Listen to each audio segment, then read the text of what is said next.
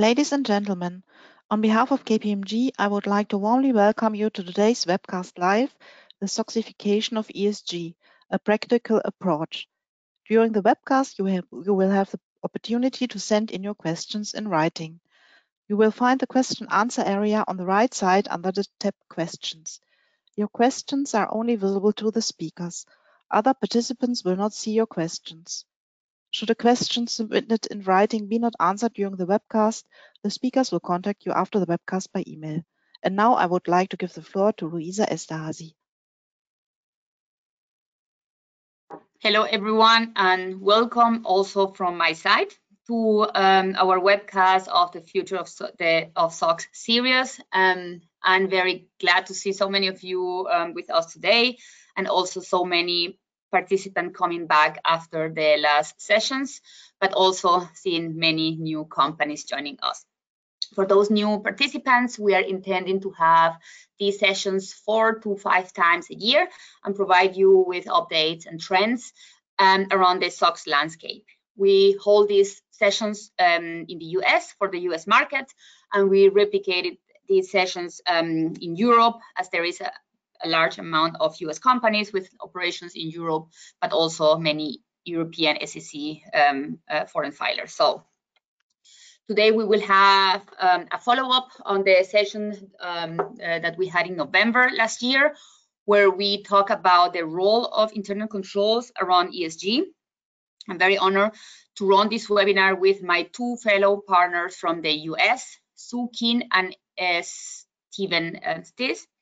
Um, you know them both from the previous sessions. Um, for the new joiner, Sue is our KPMG Global SOX lead, and Steve leads the ESG efforts within the Internal Audit and Enterprise Risk Group in the US.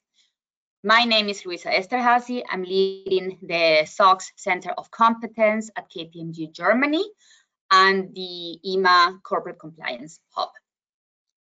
Um, you move to the agenda, please. We have a um, very interesting agenda for you today. Um, still, Steve will give a short overview about ESG and a small recap from um, our last um, ESG session.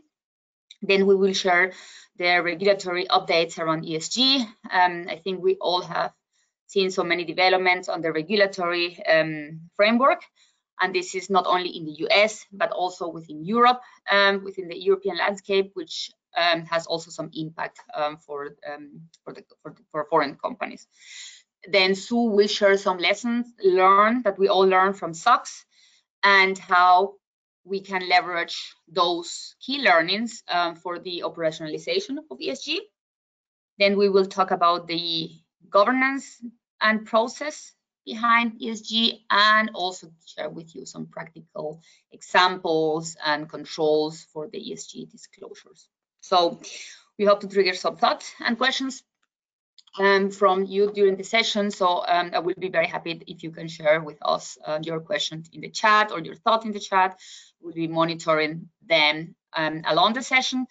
Uh, we decided to shorten the um, the uh, webcast to one hour versus the one and a half hours we had in the past. Let's see how this um, comes today with the amount of questions and if we have time. Otherwise, as Gabby mentioned, we will be answering those unanswered questions per email. And having said that, I would like to hand it over to Steve. Steve, happy to have you here with us today.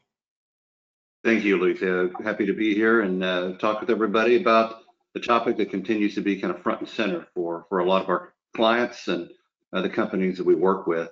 The, the, first section, just an ESG overview, and we, we, touched on this a little bit last time, and I don't want to spend too much time, but it is always good just to kind of a baseline of what we see as ESG and what that is. So If we can go to the next slide, Gabby. Uh, oh, we start with a question right off the bat. Just what is your role in the organization? Thinking through, you know, internal audit, SOX board, or other.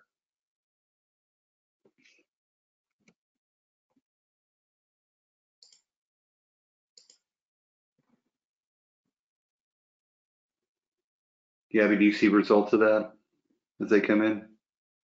There we go. Most internal audit, okay. And we certainly are seeing the third line here in the United States taking a very active role. And may not surprise, SOX functions a little lower, uh, just not as prominent uh, in Europe. But third line clearly, if not already involved in ESG, uh, starting to ask the question how they they get into that, and we're having conversations each week with internal audit groups about that. But as I mentioned, from a background perspective, you know, these are the, the, the ESG buckets of environmental, social, governance. Uh, environmental being the largest one, uh, with it being conservation of the natural world.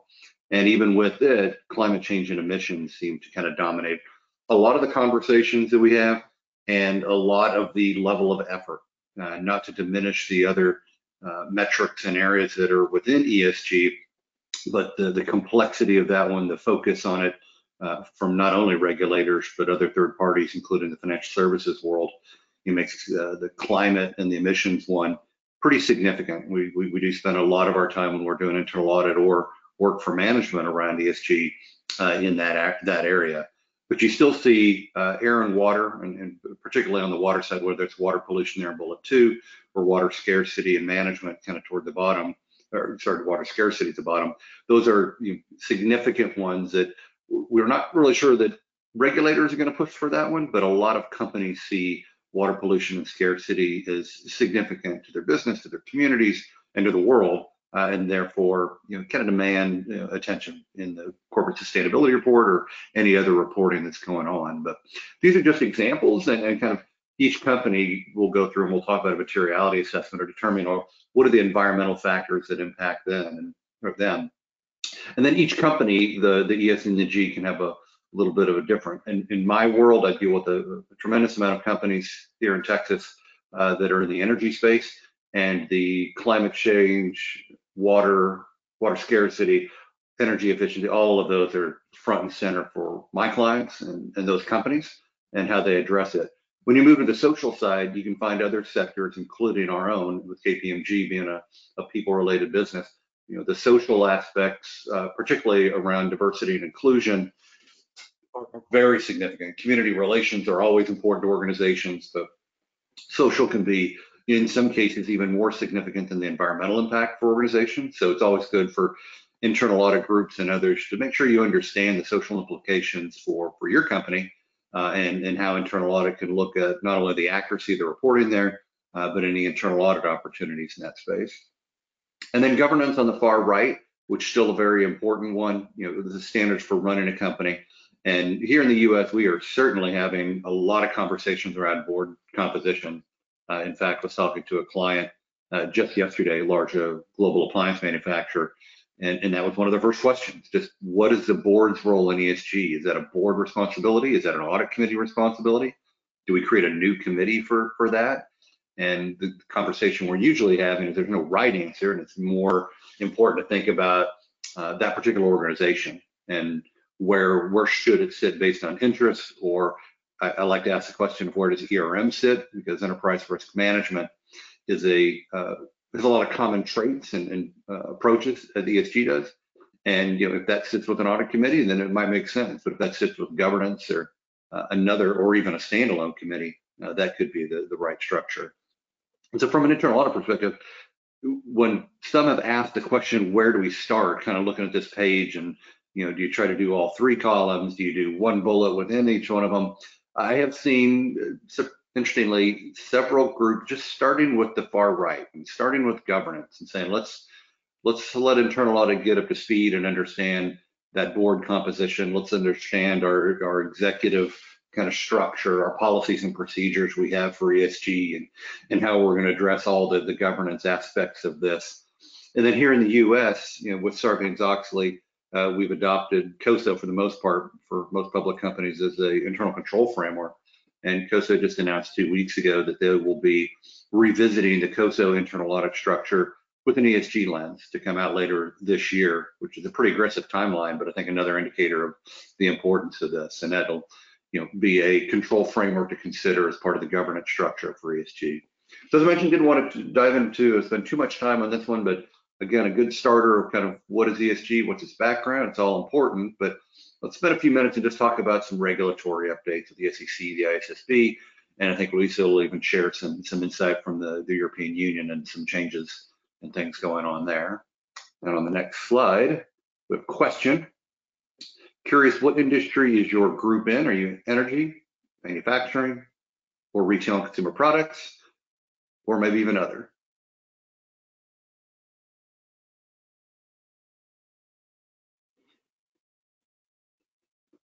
As I mentioned, if I can answer, I'd be saying energy, and it is front and center for my sector.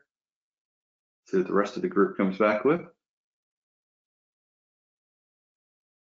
Uh, other, okay. Um, financial services probably could have been on this list. Might have picked up quite a bit of those, but uh, manufacturing not spreading. Not one energy. All right, I'll be the token energy representative uh, today. But uh, ESG can affect every sector, so really no one's immune to this. It's going to impact uh, all of us. So let's talk about some of the, the regulatory changes, and and this is a, a, pretty significant one. One of the challenges for ESG over the last few years has been the real lack of standardized frameworks that are out there. And so you had like the task force on climate uh, financial disclosure, the TCFD. Uh, you had SASB, which ultimately went through a name change and is already been combined with IRF to create the Value Reporting Foundation. You also have the CDSB or the Climate Disclosure Standards Board. All of these not working against each other, but really adding to kind of the confusion of, well, what's the framework or the kind of process that we should be following. Um, but coming out of late 2021 uh, was the creation, fortunately, of the International Sustainability Standards Board, or the ISSB, uh, coming out of the IFRS Foundation, which at least on a global perspective is a good sign to try to take out uh, some of the confusion of the different frameworks, bring it into a common set of rules and approaches uh, that could be followed. Now, this group is just beginning, so a lot of work ahead of them to do that. But again, a good sign from a global perspective. Still somewhat challenging or interesting here in the United States to see uh, will we follow the ISSB, and that will depend, and we'll talk about in a minute, uh, what our friends at the SEC will do in terms of required disclosures and, and what frameworks they will ask uh, that reporting to be under or, or tied to. So good directionally, I think for those of you on the call, you know, from a European perspective, uh, this is exciting to see. In the US, we still need to kind of see uh, directionally where this one goes. Next slide. And as I mentioned, they've got a lot of work ahead of them, and some of these next steps are already been kind of knocked out. But just very simply, the creation of their leadership consultations around proposed climate and general disclosure standards. Uh, that's a pretty significant process there in the second row uh, creating advisory groups to get insight uh, from uh, around the world in, in terms of uh, the direction the ISSB goes, additional consultation, and then just implementing a multi-location approach is, is something that's going to be required. So clearly want to keep an eye on the ISSB and the, the development of that organization, but excited to uh, see where that goes and, and bring us together into a, a, a common platform and framework for ESG reporting. Next slide. Now, for those of you that either are part of a U.S. company or a U.S. perspective, this is a slide that we've had for a long time. We talked about in 2021 throughout the year, each quarter, the activities that are listed here in Q1, 2, and 3 are the first columns that clearly showed directionally uh, where the SEC was heading. Uh, and that was toward a disclosure requirement in U.S. public companies 10K and the far right column at one point, the header would have said October, and then October came and went, and then it went to January, and that came and went. And we were hoping Q1, and we've got a few weeks left. Uh, but in the last few days, there have actually been many rumors here in the United States that the SEC is very close uh, to taking a vote and having that disclosure come out, and that'll include their uh, comment period, uh, their timeline, some pretty significant questions. And at one point, these were the three buckets on the right that we expected to be in there around climate, human capital, and cyber. The latest expectation is when this direction comes out, it'll focus on the first bullet, that it'll be climate and the climate expectations and requirements that'll come out. Um, but with the unfortunate incident in, in Ukraine that's going on, uh, there have been some calls in the U.S. Congress to to put a hold on any climate-related changes.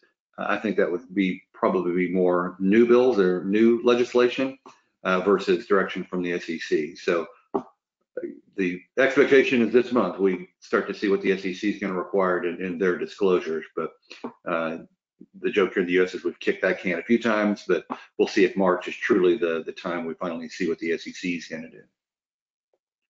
Next slide. ESG and internal control. This is another example of Caroline Crenshaw as one of the SEC commissioners, and she had some great quotes uh, in front of an audience. And this was an internal audit group, but as you look at these uh, quotes that she had, you know, the common thing you will see is the importance of internal controls, and her saying that to have a strong internal audit, uh, or sorry, a strong ESG process, the importance of internal controls is going to be required. And I think another reason where the internal audit group or the internal control work as part of the second line really needs to be involved in helping those public companies take a look at their non-financial reporting process. And as Sue's going to talk about, you know, leveraging the process we use for financial reporting and that financial data that, you know, after decades of, you know, good accounting work being done around process and internal controls, there's some really good things that we can leverage. And Sarbanes-Oxley, the SOXification angle is another way to take a look at it and strengthen it. But we'll talk about understanding the the challenges of uh, what that will bring. Next slide. Oh, I think it was just her quote at the bottom on internal controls. And then this slide 13, just in the uh, 2021 period, uh, the SEC actually did come forward uh, with a letter to certain clients, a very esoteric group, uh, were selected to uh, address questions in September from the SEC around differences between their CSR or corporate sustainability report and their SEC filings. And a lot of people found that interesting that the SEC was looking at a non uh, SEC filing, which was corporate sustainability report qualifies, and asking questions around differences to uh, their 10K. I can tell you, I did uh, have a client in Houston that was one of the fortunate ones selected. They got their comment letter. Uh, it took three rounds of back and forth related to their uh, questions from the SEC, and the particular client did ultimately make a few changes to the disclosures they were making in the 10K. Now, this again was not every company, uh, but is another example of based on this directionally where the SEC is going to be going and some of the changes that they're going to be uh, requiring going forward. And we might see that here in the next few days or a few weeks uh, from the SEC in the direction that they take. The next slide. And Luis, I think you were going to talk about some of the uh, activity in the European Union that's already uh, a challenge.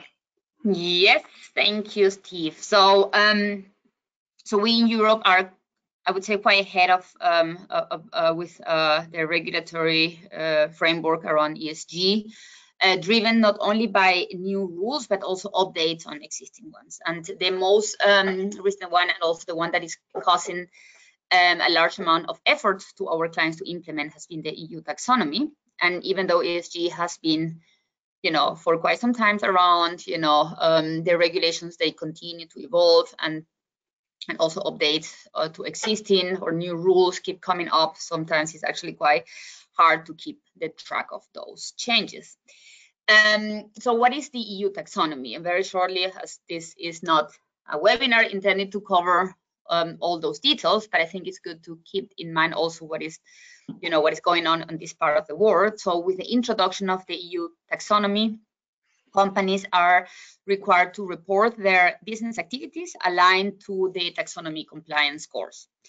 And therefore, they need to show um, the percentage of um, revenue of turnover, um, capital expenses, and, and operational expenses. And they are qualified as an environmentally sustainable under the Article 3 and 9 of the EU taxonomy regulation. So why? Why do we have that? Um, what was the reason um, for the EU taxonomy? And this basically came from the need to establish um, a framework with standardized criteria um, to facilitate um, sustainable investments. So also the objective is to follow the EU sustainability strategy with respect to climate change. Um, so there are six objectives for climate protection, the adaptation to climate change, water resource circle economy, prevention of pollution of air, water and soil, etc., and the restoration and conversion of biodiversities and ecosystems. So which companies need to comply with um, the EU taxonomy.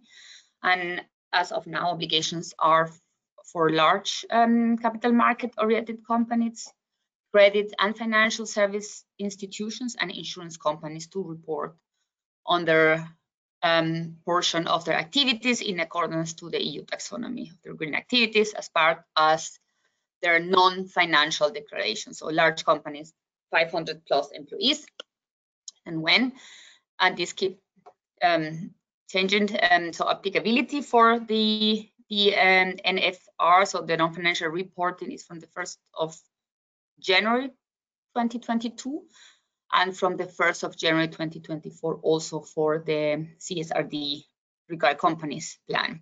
So all large companies and group um, following two out of three criteria. So either number of employee is higher than 250 or they have 4 million 40 millions turnover or 20 million balance sheets total. So um, we can see that there are a lot of companies that will fall under um, those criteria and they are established in the US or, or, or they are also listed on EU regulated markets. And this is very important because this expand the scope um, of the regulation that we had until now to basically every company, also when the when the headquarters is outside of the EU. So um, there are some exceptions, um, um, which are, for example, if the the reporting uh, on a um, headquarter levels really includes um, or there to the detail required from the um, from the CSRD or the uh, taxonomy, but is sometimes we have seen that is not as as the US is not as far as um, the European market, so there will be some work to do on this side of the world, also for companies outside of the EU. So from the 1st of January 2022, for the first time, only simplified information on taxonomy eligible and non-taxonomy eligible economies activities and the KPIs from the 1st of January 2023, according to Article 10. So what are the challenges that we are seeing? Um, so the definition of the eligible business activities with respect to defined criterias and availability of relevant data. So I believe um, not only available, but also reliability of the data. And here is the whole topic about completeness and accuracy of the data, and of course the controls the company needs to get, the processes behind those numbers uh, play a big role.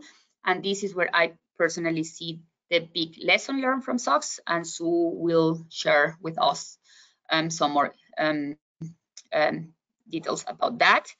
And another challenge is basically the link to the strategy, to the ESG strategy, and of course, this whole implementation is a big um, um, heavy um, weight lift.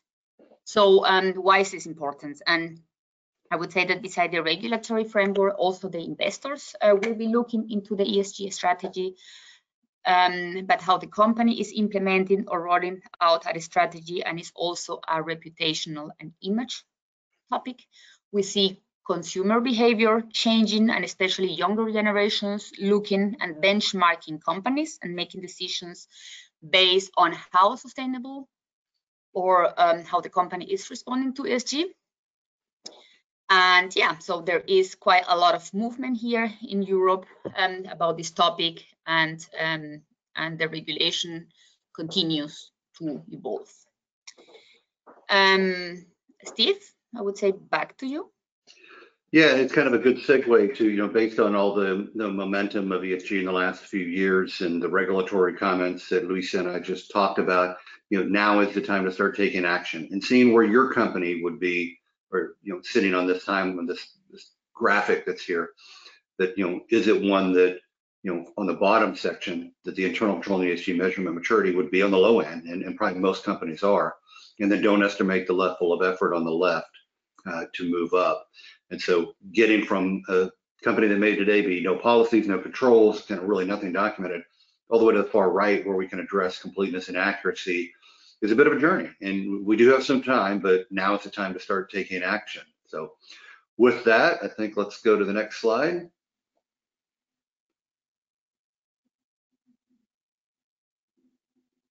Oh, and a quick question, does your organization currently disclose ESG metrics? Got a pretty good idea which, I, which one of these I think should dominate, but let's see.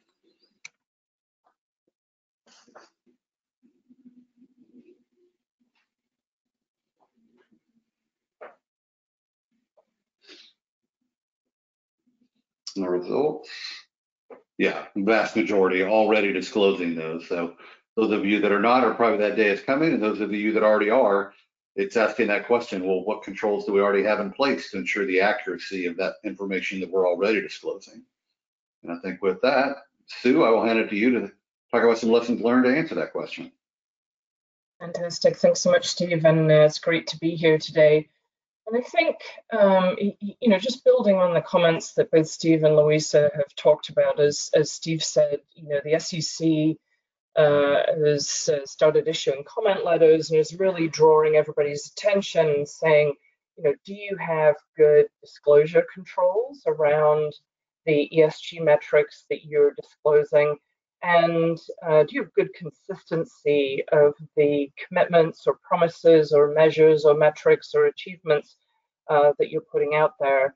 I think, you know, if you think about, you know, the SEC is always very focused on making sure that all investors are treated equally, meaning that uh, that everybody from kind of the individual uh, investor all the way up to kind of the, the big investment uh, pension funds, uh, that everybody has equal access to information. And so I think that's that's why they're really focused on this whole concept of, well, if you have a, a sustainability report out there, then that information should really tie to uh, to the information that you're reporting in your 10Ks, 10Qs, or certainly comments that you're making in uh, in earnings calls and press releases and so on. And I think that as the SEC has been focused on that, then we've seen more and more uh, controllership functions, so CFO, controller, uh, finance and accounting, really start to pay more attention to ESG. And, uh, you know, I know that we've done polling questions and asked who owns ESG and so on. And, and a lot of times um, that sustainability report uh, reporting was maybe sitting in a uh, in a separate sustainability group uh, maybe it was sitting with the legal group. Sometimes it was sitting with more like, uh, you know, marketing or investor relations. But as uh, as the SEC has increased their interest in it, like I say, kind of the controllership are, are starting to take a look at it, and and many of, of those people are then realizing, oh my gosh, you know, there's not as good of uh, a process, not as good, not as many robust controls underlying that data or information that has been out there, uh, like I say, both in terms of commitments, but also in terms of achievements and CSR reports. So, so that's how this this kind of uh, has come together. I know certainly one of the one of the things that we're starting to see um, uh, kind of happen in the US is larger companies saying that they're going to create a, an ESG controller or an ESG kind of CFO type role to really say, you know, recognizing that this is a large undertaking, and if we're going to drive, uh, you know, development of policies and consistency of policies, then we've really got to put somebody uh, kind of in overall charge of that. And, and certainly, uh, as Steve and I talk to a lot of companies about this, that is uh, one of the main questions. Not only who owns this at the board level, but also who owns this operationally within the company. So all of that to say, uh, you know, if you see here, these are some survey results from a, a call that um, that Steve and I hosted back in in September, and you can see, uh, you know, a lot of uh, the majority of people saying either I don't feel good about about the control, the data and the internal controls at all, or or I definitely have some concerns. So as we move to the next slide, um, you know, as we think about, you know, what are the lessons learned from SOX? And I know that this slide is a little bit busy, but really what I wanted to talk about is if we think about um, all of the lessons learned as we put controls in around SOX and then think about how do those then apply to ESG. So, you know, the first one around estimates and assumptions, any of you that are involved in SOX know that, um, you know, that's where the auditors tend to, to spend a lot of time. That's certainly where the, the regulators, the PCAOB, has spent a lot of time in terms of saying, what is the data that you have that supports these estimates and assumptions? And obviously, as kind of accountants, we would love to live in a kind of black and white, um, black and white world where everything was based on actual data. But the reality is that uh, a, a, lot of um, a lot of accounting is based on estimates and assumptions. And certainly, when you start moving into ESG and you start looking at you know emissions or certainly a lot of the environmental impact, then that's going to involve a lot of estimates and assumptions. And so really starting to think about, you know, where are we going to get the data from that really supports that? How do you start pulling together that information? Uh, the, the, next item here is, is the evidence of secondary review. And certainly this is one of the things that, uh, again, those of us that are closer kind of from an accounting and auditing perspective understand that, uh, that you want to separate uh, the person who who prepares uh, some kind of calculation or document and then the person who reviews it. Um, but again, you know, when we're dealing with ESG and we're moving away from pure financial metrics and starting to get into more operational, then some of those core concepts that we think of as being um, kind of standard issue, if you will, uh, around things like secondary review are, are, are, new, newer concepts, and so that's where you're going to have to start implementing more, more controls. Uh, so the next one around controls around third-party data. Certainly, um, uh, in today's uh, environment, a lot of people are outsourcing functions or reliant on other uh, parties, and, and certainly uh, as you start getting into really understanding kind of your full uh, your full impact of ESG, as you start thinking about, about kind of scope three emissions, where you're looking at the entire supply chain, then, then there's going to have to be a lot of controls over third-party data. And certainly I know that's why there's a lot of concern about how, how would you actually start reporting around scope three type emissions. Um, but you know, people don't like me to say this, given how much of a challenge it can be to to get you know SOC one reports, for example, to get uh, to feel good about the data that you're receiving from others but I think that we are going to see an increase, a continued increase in the number of SOC 1 reports that uh, either you need to be providing to your uh, your customers and vendors, or you need to be requesting uh, from your customers and vendors so that you can feel good about the data and information you're receiving uh, kind of up and downstream. Uh, so IT general controls, I think the realization, you know, going back to my opening comments about uh, a lot of controllerships realizing, gosh, you know, this perhaps this data that we've been publishing maybe isn't as reliable as we'd thought. You know, one of the key things that people are realizing is that there are not core systems that you can pull that data or information from, or it's coming from disparate systems.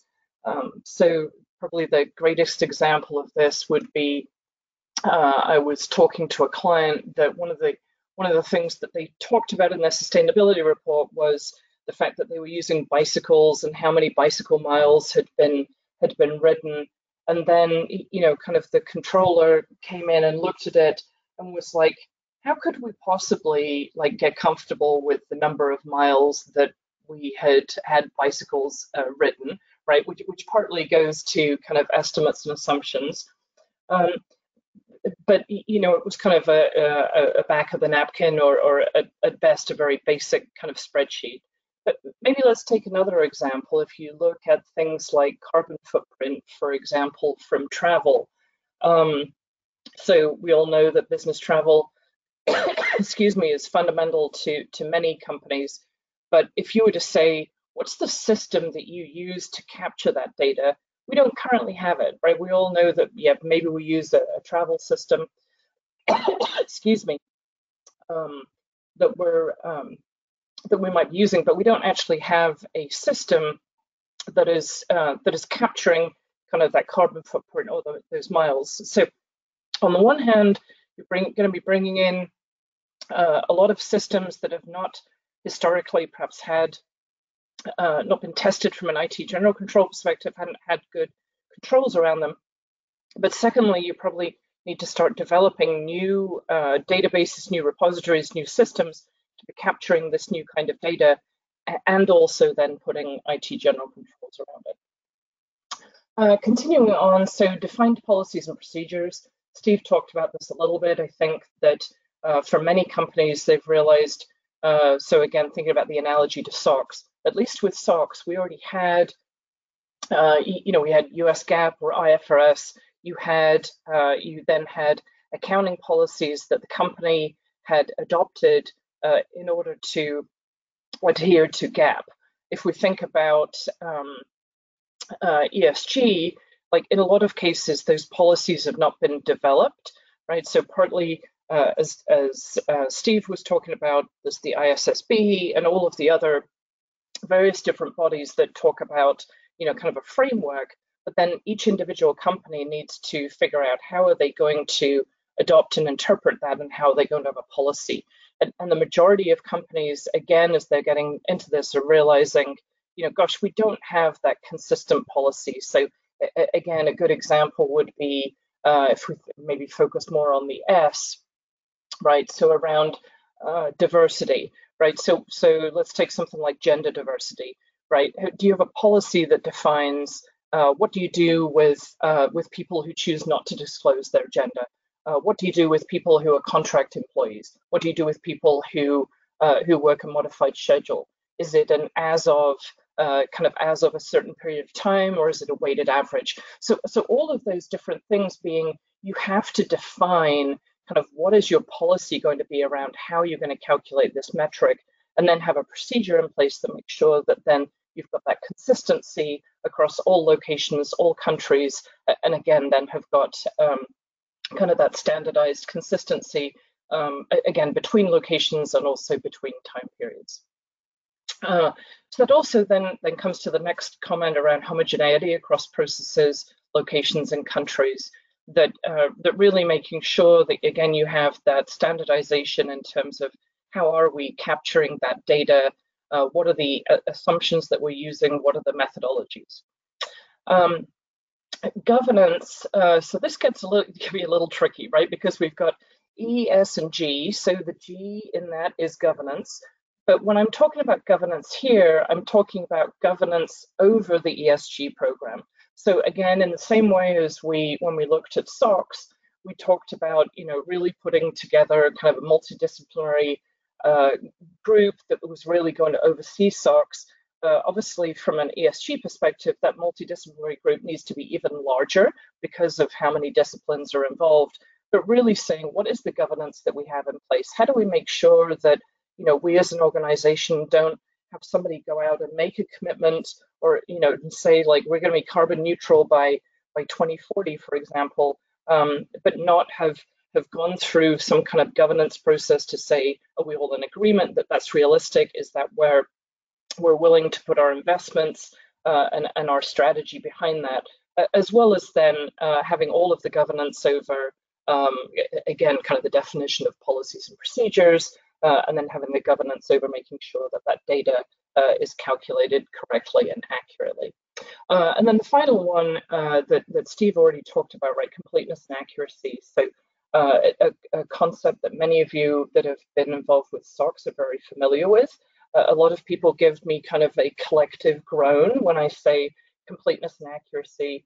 You know, again, a lot of people say to me, you know, we, we don't know uh, to Steve's point, we don't know what the SEC is going to say. We don't know whether we're going to have to get all the way to attestation around um, around ESG. But even if we don't, the reality is we now fully understand that completeness and accuracy is, is a critical element, right? Whether whether whether you're going to go all the way to the, the level that the PCAOB requires in terms of, of testing for it, the reality is one of the fundamental things that we need to deal with around ESG is making sure that the data that we have is both complete and accurate. Uh, and so that, that's going to be a core piece here, making sure that we've got that data. So, you know, I know I spent a bit of time here on this slide, but I do think that there are a lot of parallels or a lot of applicability lessons learned from SOX uh, that we can uh, we can pass on to ESG. Let's move to the next slide. One of the other things that people don't like me saying is that, you know, if we thought SOX was hard, I think ESG is going to be even harder. And I alluded to this already when I was saying, at least with SOX, we already had had the financials audited. We already had a standard system of accounting policies and procedures. Whereas ESG, we're still trying to define, you know, kind of who are the organizing bodies, what is it we're going to disclose, uh, and then um, you know, the other thing is that as this graphic is, is attempting to show is we know that if we're dealing with internal controls, the closer to finance and accounting you are, the much easier it is. Like all of us tend to be uh, have that kind of audit, reconciliation, kind of evidence type mindset. But as you move away from finance and accounting, we certainly found this with SOX as we dealt with kind of corporate IT or HR uh, we know that that was a bit more of a challenge, right, in terms of getting them to formalize controls and make sure they were maintaining evidence and actually following their their um, processes every single time. And certainly, as you look at ESG, we're going to move even further away from finance and accounting and move into, you know, kind of supply chain and sales. Um, maybe move into kind of non-centralized IT, and then, as I talked about again, then getting to outsource functions.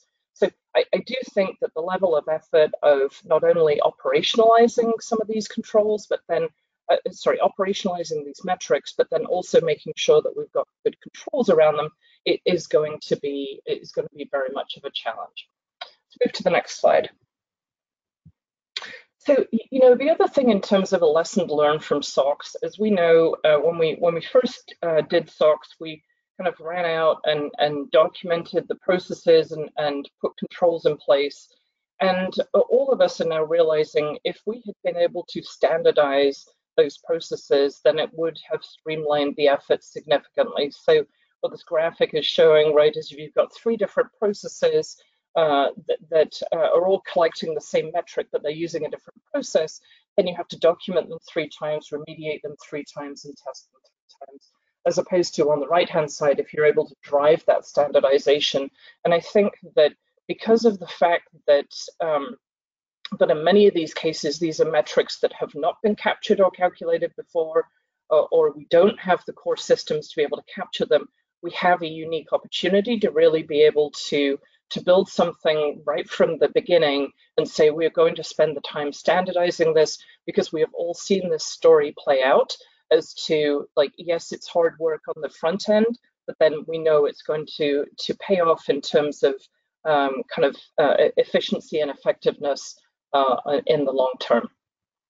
Let's move to the next slide.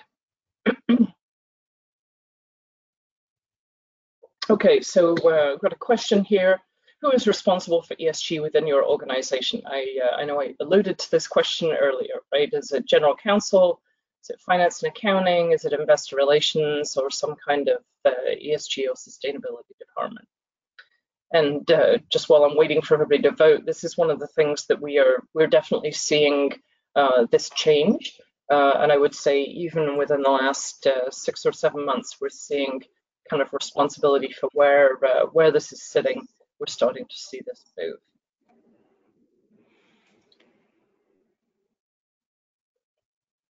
Interesting. So I would say that this is different from what we're seeing in the US. In the US, we're seeing a lot more around finance and accounting, but I think, again, as um, uh, as you all indicated earlier, uh, I think there's a lot more ESG reporting uh, in European countries. Uh, yeah, I think that this is I think that this is a very interesting um, distribution because we have also some uh, requirements to integrate ESG disclosure into the management report. And normally, you know, this is something that um, finance and accounting is responsible, or the finance organization is responsible. And we have seen also, I have a lot of clients who are asking um, whether, you know, they need to also move um, some part of their ESG group, like the ones who are doing controls and uh, operationalization of this strategy into the finance organization. It's interesting to see that it is different. The perception is different um, than in the US. Yeah, Okay, so uh, let's talk a little bit about governance and process. And I've talked a little bit about this, but uh, let's move to the next slide. So um, uh, we can skip over this slide because I think we've already talked about this in terms of responsibility for, for ESG. I think, you know, um, you know, as we think about ESG, um, this is kind of KPMG's methodology in terms of the different phases that we think about, right? So the, the first column being the establishment or deciding which of the material ESG topics. Um, you know, so some of this is around materiality or applicability. Again, you know, certainly as new guidance comes out, so for example, as the new SEC guidance comes out, you have to, to kind of go through this whole process again and decide, okay, which of those elements are applicable. Um, then moving to the assessment phase is then uh, really thinking about, you know, what have your what have your peers done? What what is uh, common within your industry? What are some of the metrics that you would have in place, and how would your performance uh, kind of compare against that? And is that something that um, that you strategically want to be focused on from, a, from an ESG metric perspective. Then moving into the design phase is then saying like, okay, what are all of the uh, what are all the processes that you're going to use to to be able to capture that data? And I think that uh, you know, kind of this design piece and then the the implementation piece. That these are the pieces that are really challenging sure, you know, upfront the strategic piece in terms of what what are your, what are some of your strategic goals going to be, and how do you comply with some of these disclosure regulations. But really, uh, you know, what we are seeing as being the biggest challenge is this um, operation operationalization of ESG, and really making sure that um, that it gets um, it's not just layered on as kind of like a reporting function, that it really ends up being embedded uh, within everything that is going on with a, within a company and truly gets um, yeah get, get, gets operationalized and and this I think is is something that every single company is struggling as to how do you make sure that ESG is considered in all of your uh, investment decisions and every decision that gets uh, that gets made. Um, and, then moving on into uh, sustain, which is around the monitoring of, uh, of reporting. And then, you know, the final piece around assurance. Uh, certainly in the US, it's not clear yet whether we will need that assurance. Uh, certainly once we uh, once we see something from the SEC, uh, hopefully we'll have some perspective on that. But, you know, going back to one of the slides that Steve had shown before, where it had an arrow starting at the bottom left-hand side and moving up to the right, um, it, certainly in the US, we're hearing a lot of people say like, oh, well, I'm going to wait um, and, and hear what the SEC has to say. And the reality is that while yes, we are definitely interested to hear what the SEC has to say in terms of additional kind of mandatory disclosures that they're going to have, and, and also hopefully give us some indication of, of whether there's going to be an attestation standard.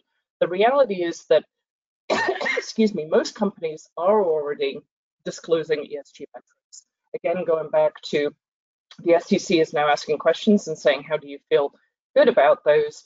Um, and so, excuse me, now is the time to start on this journey.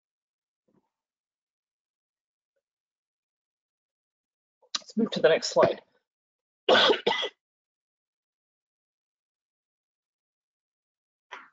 So you need a break, drink? Steve, if you could step in, that would be great. Thank you. Yeah, no, yeah, get some water. Yeah, one of the things we talked to a lot of clients about, you know, this is independent of internal audit, is the concept of a target operating model, which is a tool that KPMG has used in the consulting side for a number of years to establish a strong process in any process. And so we have target operating models for order to cash, purchase to pay, hire to pay, uh, any significant process would address what we call on the right, kind of the, the six main areas of the operating model to address current challenges. So we're not going to boil the ocean here, but on the left are just kind of examples of challenges you may face, such as you know need to define the future of the ESG reporting capabilities or opportunities to better centralize data and reporting efforts. In our target operating model, we, we start looking at well, what's your service delivery model?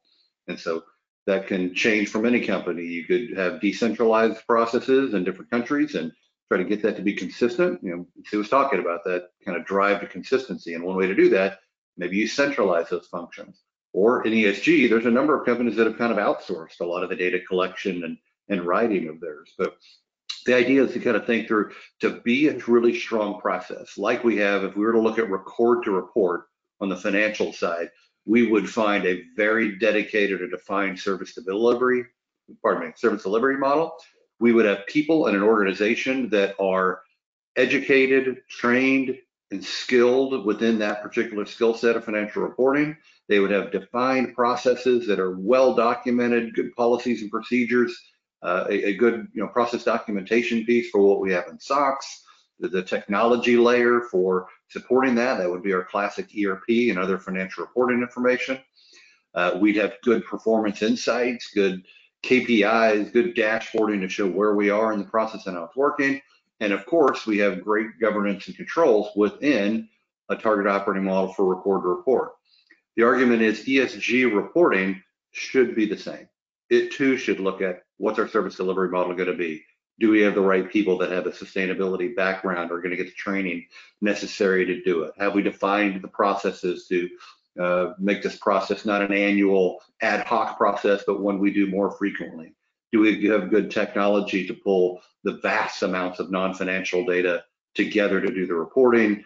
Uh, do we have good dashboarding uh, and data hubs to give us insight on how our metrics are performing, and then establishing the governance and controls across that. So again, target operating model is not necessarily a KPMG, you know, it must look like this, but more what does the target operating model need to look like for a client? Sue, you back? Oh, one more slide for me. I guess this just kind of goes through the, the target operating model taxonomy. And as we look at each of those six areas, how we start building what we call assets for clients so that they have, like in the functional process, the different taxonomies, uh, maturity models. This is one that a lot of people are looking for in ESG to say, well, where am I on a scale of one to five? And not surprisingly, most people are somewhere in the one to three range and asking the question, how far do I want to go to the right in a maturity model? But and not to boil each of these, but these all become examples of the assets that a good ESG reporting target operating model are going to need in the future to be successful. Next slide. Question five, do you think your organization has policies and procedures in place already? And this, the question focus more on record and measure. So think about your measurement process. Are there policies and procedures already in place at your organizations to help do this? And the result coming back is no, yeah, majority. And that's usually the case in the US, particularly around policies and procedures. Uh, when we do our walkthroughs and, and, interviews with people, you know, we, we can find a process, but it's still loose, it's ad hoc, it's developing, but policies and procedures is something we need to move to. And I know we only got a couple of minutes left, but uh, for practical examples, something to maybe leave behind for you to think about.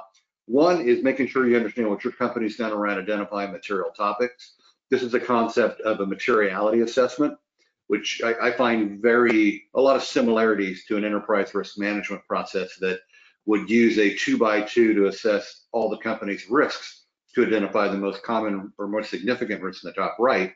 Materiality assessment in a similar way takes all of your ESG metrics or those things you're disclosing in a CSR or in a 10K, they're your most significant ESG metrics and identifying what are the ones that are the most significant to your company uh, and that would use a lot of uh, places of input. It'd be input from the board, input from management, input from what third parties are looking for, uh, what regulators are starting to ask for, impact financially on the business. Uh, all of those things start to go in to determine, well, which one would be, as we would say in the US, a magic quadrant in that top right, in the very top corner, and where, what could that be? In this example, climate. Climate is naturally or many times one of the, if not the most significant material topics. I do recommend anyone part of internal audit uh, not necessarily own the materiality assessment, but understand it and potentially even be involved with that as you would with the ARM. And if you take climate and go to the next slide, you start saying, all right, well, let's start kind of peeling this onion, as we say. Um, let's go to the next slide. This is just another example of what a materiality matrix might look like. But when you start thinking about climate, Well, now you're going to, well, what are the pieces of climate? And climate, you'll hear uh, everybody talk about scope one, scope two, and scope three. It came up in some of Sue's comments where scope one are those emissions that are directly tied to your greenhouse gas emissions. Uh, you see that in the kind of green column down the center. You see that's your facilities, your vehicles. What are all the emissions from them? Those, you go to scope two, kind of a gray uh, curved U shape that's capturing uh, the purchased electricity and steam for, or, you know, heating and cooling go into this too, but it's, you know, the power you consume to run your business. And then kind of the elephant in the room, or the big one is scope three, emissions that are the result of activities not owned by your company. But as you can see, there are many inputs to this one. And that's why scope three ends up becoming really, I think, the most challenging one. And one of the rumors in the US of why the SEC has had a delay here is there's no agreement on the scope three requirements in the United States because of the complexity. And how are you going to require something to go out and be disclosed that has comparability uh, to other companies? Um, scope three is real bear, but scope one and two, I always say are good areas to start with for internal audit. It ties to climate. It's going to be part of your materiality assessment in almost 90%, if not 100% of the cases. You know, should be a good, strong target operating model around the reporting of those. And if you're just going to take even one of those, I think the next slide talks about, well, scope two is one that, uh, and, and in a group like this where we've got a lot of people, let's go to the next slide. If scope two is all about electricity purchasing, well, everybody's purchasing electricity. So let's think about what that is. Uh, do we need to answer the question just for CPE? We don't have CP, we're not accredited to provide uh, CPE credits. So I think let's let's just move on um, because we have only a few minutes. Um, Steve. Very quickly then, um, so this would be the example of if you're going to look at your scope two emissions, everybody's purchasing electricity. This would be an example. What could internal audit do to do a walkthrough? Let's walk through and do a flow chart of how does this process work by asking where the data comes from. Long column shows where electricity purchases may come from, invoices, meter readings, certain databases, other reports. You aggregate that data, that data gets processed and calculated somehow to be able to show here are the scope two emissions for our company. And then I always tell internal audit groups that don't just think about what goes into your 10K or certain regulatory requirements because this data could be used by those plus a proxy, SASB requirements, rating agencies. So you really kind of make, take an inventory of where all the sources of this information could go and be relied upon. But the blue circles are just saying, like any good process, we'd be saying, well, we need to be capturing what are the controls as we go along the way. So the last slide, I think, just says, here are examples, and I'm, we'll share these slides with you, but you know, you'd build a risk and control matrix and you'd say, you know, for example, suitable criteria is not being established or communicated well, that's where you'd have policies and procedures in place. So for each of these bullets, you know, to tie back to a flow chart, this should be traditional internal audit approach to how do we build a strong process and identify the risks and controls we have in place to, to mitigate those risks. So I know we flew through that section really quickly, but if there's questions after this for myself or Sue, we're, we're happy to answer those. Uh, Luisa, I think I'll hand it back over to you just to wrap this up in the final minute. Thank you very much, Steve. And we had a couple of questions um, um, there, and um, but I guess um, we will be um, answering them per um, per, per email. thank you, Sue and Steve, uh, for your great insights, and thank you all for participating and sharing your thoughts and questions. we will have our next session in May, uh, May 4th at 5 p.m. and we will be sending the agenda around around two weeks before. And I'm very looking forward to seeing you all um, to seeing you all there. Um, thank you very much and have a nice day. Thank you, Luca. Thank you, guys. Bye bye. Thank you.